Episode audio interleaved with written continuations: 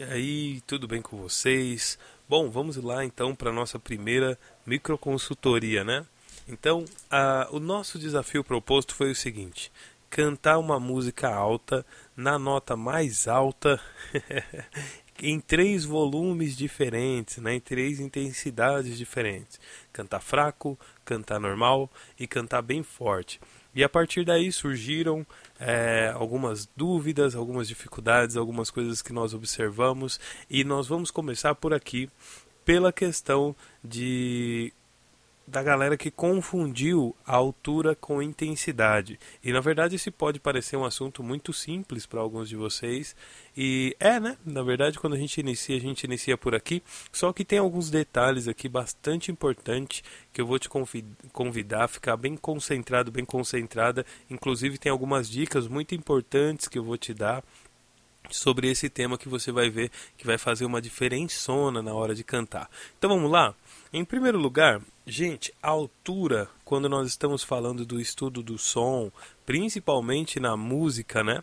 É, nós não estamos falando de volume no sentido de ser mais forte ou mais fraco. A altura tem a ver com frequência. É uma nota, né? Uma nota mais alta ou uma nota mais baixa. É a mesma coisa que dizer uma nota mais aguda e uma nota mais grave. Tá certo? É a mesma coisa que dizer aquela voz mais fininha ou aquela voz mais grossa. certo? Então, quando a gente fala uma nota alta, nós estamos falando de uma nota aguda.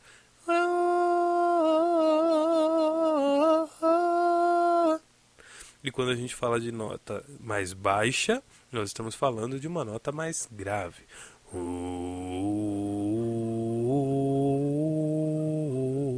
Beleza? Então, é, primeiro ponto aqui esclarecendo isso, que no, no estudo do som, especialmente da música, a altura está relacionado a notas, beleza?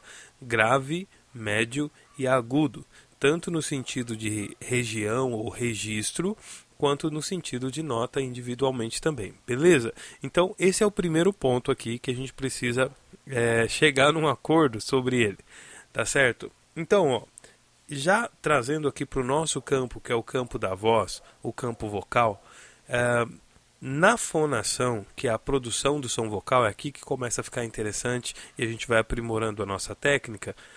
A altura, a altura da nota, ou seja, se a nota vai ser mais grave, mais aguda, se é média, ela vai acontecer lá na laringe.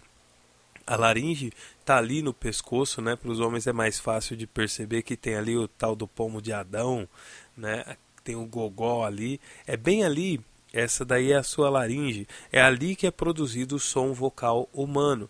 E aí para a laringe produzir uma nota, ela estica ou afrouxa mais as pregas vocais para que elas vibrem mais ou menos vezes e o resultado de vibrar mais ou menos vezes, isso a gente vai ver depois em outro momento, talvez quando a gente estiver falando sobre afinação especificamente, é, o resultado disso são notas mais agudas ou notas mais graves, notas altas ou notas baixas, beleza? Então é legal a gente entender que a produção vocal humana acontece na laringe e quando acontece ela já sai de lá com uma altura definida. Mateus, mas por que que isso é importante para a gente é, se ligar nisso.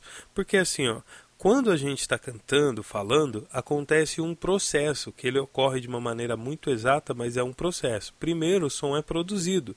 Depois, esse som que foi produzido é levado para fora do corpo através do ar que está sendo expirado. Olha só que interessante. E aí, é, esse som que está sendo levado para fora do corpo, de, é, pelo ar que está sendo expirado, ele vai ser também trabalhado pela língua, dente, lábio, para ele se tornar uma sílaba, tá bom? Então, assim, pega isso aí, certo? E agora vamos começar a trabalhar aqui a questão dessa aplicação técnica, aplicação desse conceito que eu acabei de te entregar.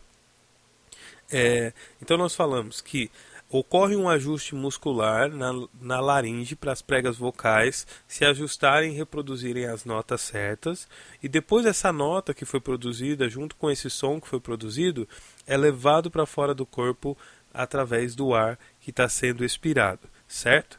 E aí as sílabas são formadas nos dentes, línguas e lábios aí. Uh, Aí aqui a gente já começa desfazendo aquele mito de que para você cantar uma nota aguda, né, uma nota alta, você precisa de cantar com muito volume. É, porque assim, gente, a intensidade do som e a produção do som são coisas diferentes. A intensidade que o som sai, ou seja, se ele sai mais forte ou mais fraco, tem a ver com a pressão de ar que está saindo junto com esse som, beleza? Deixa eu explicar isso de uma maneira mais simples. É assim, se você colocar a sua mão na frente da sua boca, ou colocar um papel, uma folha também na frente da sua boca, e você cantar bem fraco, você vai perceber que a firmeza, que a força, que a intensidade que o, o ar está saindo do, da sua boca quando você está cantando fraco é fraca. E quando você canta mais forte, você vai perceber que a folha mexe mais ou que você sente mais pressão de ar na sua mão. Então, é disso que a gente está falando. Que o volume, ou seja, a intensidade do som e a nota que foi produzida são duas coisas diferentes. A nota é produzida na laringe e independe se ela vai sair no volume fraco ou no volume forte. Se você alcança essa nota na sua extensão vocal, você vai alcançar ela tanto cantando fraco quanto cantando forte, porque esse daí é um outro período, um outro processo. Então a gente desfaz, em primeiro lugar, esse mito de que é, para cantar notas agudas você precisa de muita intensidade. Mentira!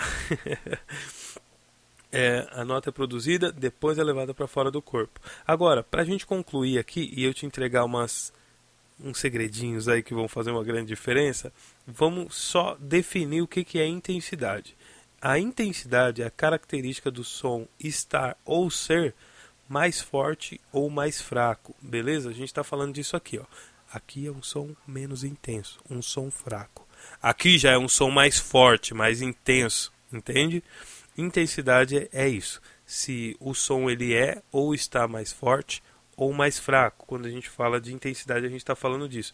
Então, no primeiro ponto já é legal a gente separar aqui altura e intensidade. A altura na música, no dia a dia a gente fala, ah, esse som tá alto, e aí quer dizer que ele tá forte, na verdade, né? Mas na música, no estudo do som, a altura nunca tem nada a ver com volume. A altura tem a ver com frequência, com nota. Intensidade, sim, mais forte ou mais fraco.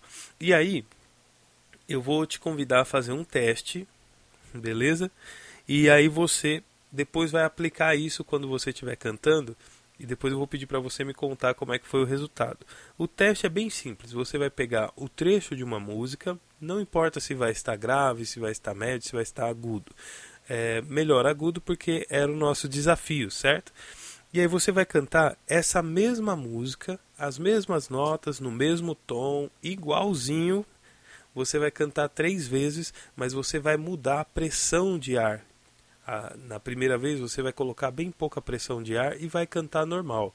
Vê o que acontece. Depois você canta do mesmo jeito, só que coloca pressão de ar, sabe? Faz o ar sair forte. E aí vê o que acontece de diferente. Aí você me conta como é que foi. E aí, como dica complementar para a gente concluir aqui essa nossa primeira microconsultoria, eu vou te falar assim, ó. Toda música que você for cantar, é tendencioso a gente querer cantar ela com força, com volume e tal, mas a minha sugestão é que você, ao invés disso, você cante ela sempre fraco, o mais fraco que você conseguir. Tira ela fraco. Canta a música lá bem tranquilo, sabe?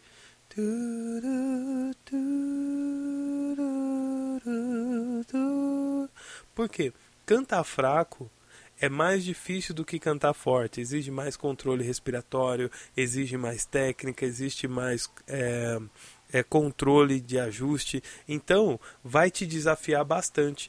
E para cantar mais forte, basta colocar mais pressão de ar quando você está saindo. Então, você fazendo mais fraco, você entende todos os processos, todas as técnicas respiratórias e vocais que precisam estar ali envolvidas. Depois você só coloca mais pressão no ar e aí você vai conseguir o volume que você quer. Beleza? Por enquanto é isso. Por hoje essa é a nossa microconsultoria do dia.